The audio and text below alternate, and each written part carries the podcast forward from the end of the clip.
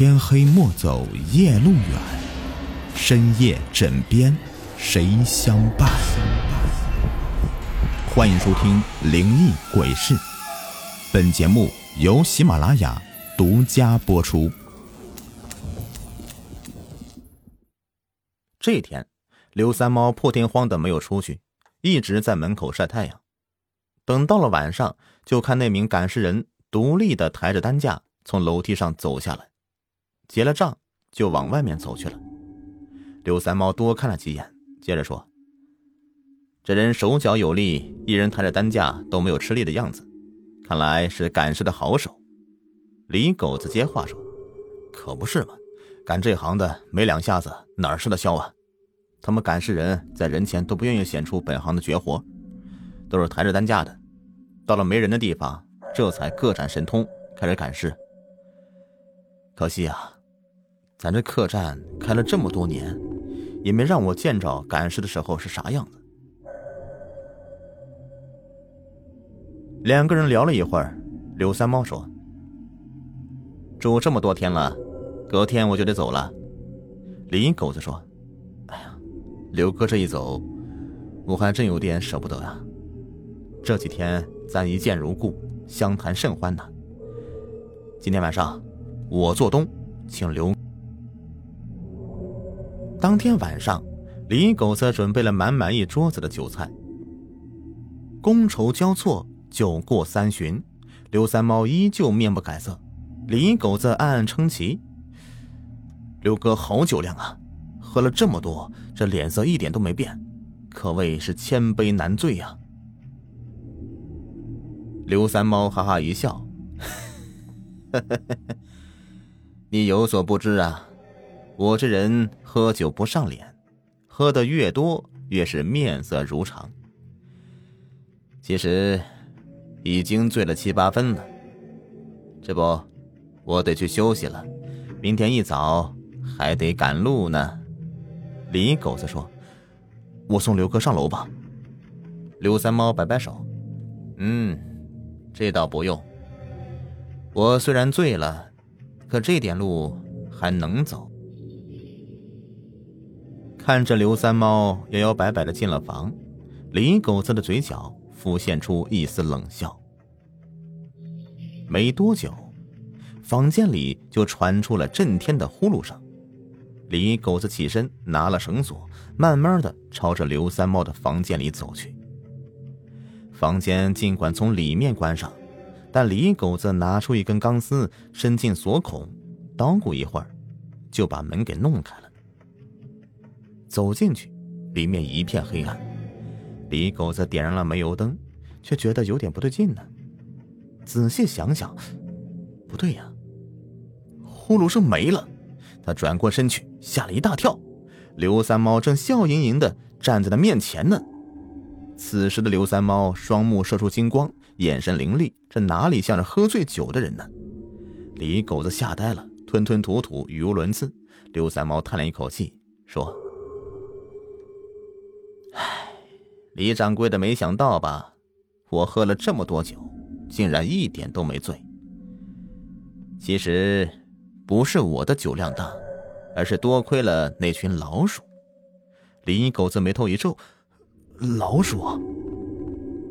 不错，我除了能驱赶老鼠以外，还有一项绝活，就是喝酒时把小老鼠藏在长袖子里，往嘴里倒酒的时候。”其实是利用长袖遮住脸的下半部，趁机将酒倒进老鼠口中，接着再利用和你聊天时吸引你的注意力，趁机将袖子偷偷的垂到桌下，放走喝酒的老鼠，换新的老鼠进袖子。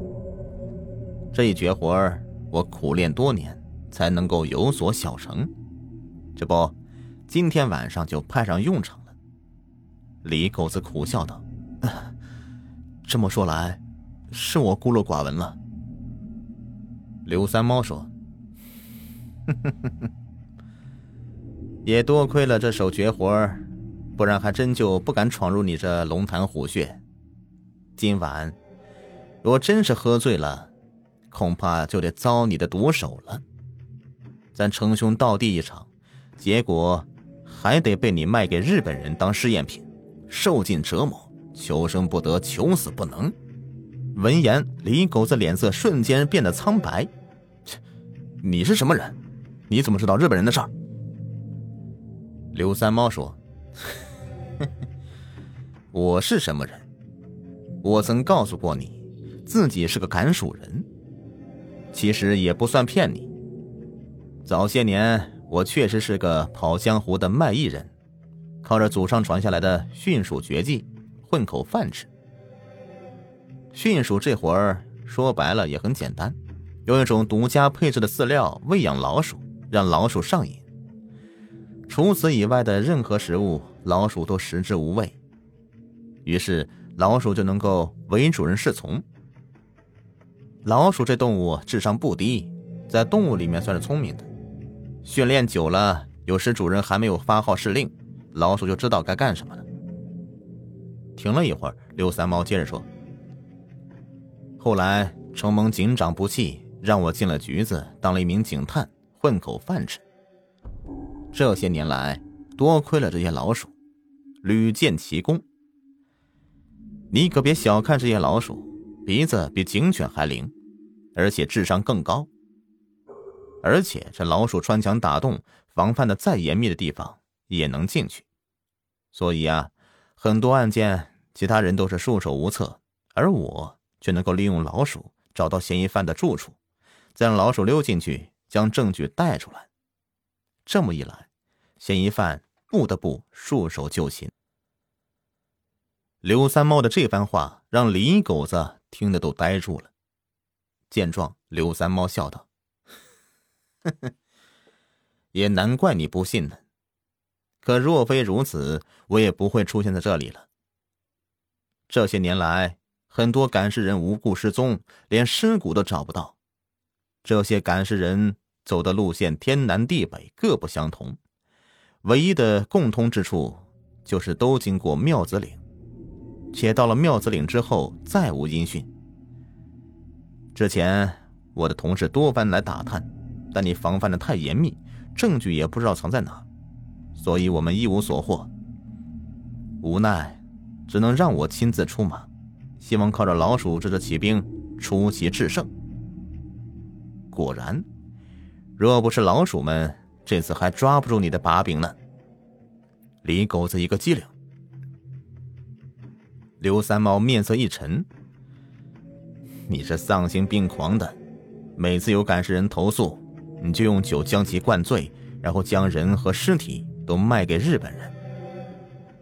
我知道。”日本人在这片山区里设了一个秘密的实验基地，需要活人做病菌的活体实验，也需要尸体进行解剖，增加对人体构造的了解。所以，你将人和尸体都卖给了日本人，发了黑心财。李狗子大惊失色：“你是怎么知道的？”刘三猫从怀里掏出一叠纸张，愤愤道：“我训练的老鼠。”其中的功能之一就是负责偷文件。你这些文件和单据有和日本人的书信往来，有收钱的单据，有各种解剖和实验的文件。前几次我们派人来徒劳无功，因为这些文件藏得太隐秘了，无从下手。这次利用老鼠群体的力量，将这里挖地三尺，总算是找到这些文件了。没想到你勾结日本人，残害同胞。干的是这等丧尽天良的事儿。李狗子本已方寸大乱，可定心下来一想，似乎想到了什么，脸色变得沉寂下来。你知道了，又能怎么样？就算没被我灌醉，你以为日本人会让你走出这大山吗？你那群老鼠能偷文件，却抓不了人。就算让你杀了我，你能全身而退吗？刘三猫看了看天色，差不多是时候了。李狗子被这话弄得莫名其妙的，一头雾水。但眼前的刘三猫盯着远方，丝毫不动。两人就这样对峙着，直到远处传来了震天的爆炸声。李狗子吓得跳了起来。刘三猫大笑道：“ 成了，成了。实话告诉你吧，这些天里……”店里来的那名赶尸人其实是日本人乔装的吧？那个日本人到这里是为了将几具尸体运走，是吧？这可骗不了我。所以，我当时就让两只老鼠偷偷钻进了棺材里，跟着那名日本人到了他们的据点里。老鼠辨认方向的能力极强，回来以后，在那两只老鼠的带领下，我的同事们已经找到日本人的实验基地了。李狗子颤声道：“你们干了什么？”刘三猫说：“也没什么，只不过那基地太严密，实在钻不进去，所以我们的人在老鼠身上绑了定时炸弹，让群小老鼠同时钻进去，然后引爆。你刚才不是也听到了吗？这个时候，基地已经成为一片火海，在里面的人一个也活不下来。”李狗子厉声道：“你们敢惹日本人？有什么不敢的？日本人在中国的土地上胡作非为，坏事做绝了。只要是中国人，谁不是义愤填膺的？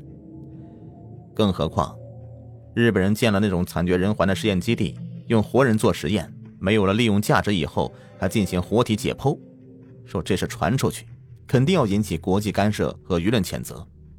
日本人将秘密基地建在这里。”不就是想避人耳目吗？就算他们知道基地爆炸是中国人干的，那又怎样？日本人只能够哑巴吃黄连，有苦说不出。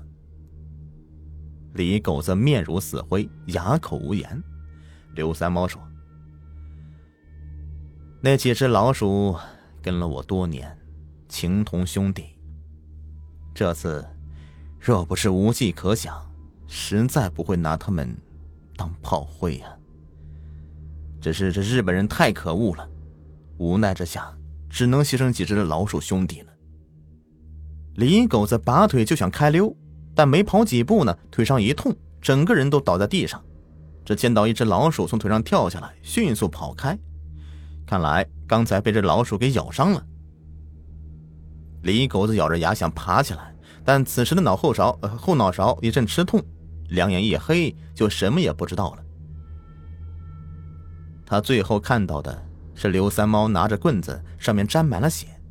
刘三猫对他说：“以其人之道还治其人之身，老子今天就一棍子把你敲晕，再将你连着客栈一把火给烧了。从此以后，看你还怎么作恶。”没多久，一阵浓烟从客栈中飘出来。浓烟中，一个人带着一群老鼠，疾步朝着山脚下走去。好了，这样一集故事就播完了。喜欢听雨天讲故事，别忘了点赞分享。想听到雨天播讲的其他作品，可以在喜马拉雅搜索“雨田故事”，或者点击我的主播名字进入主页，收听我演播的所有作品。下期再见。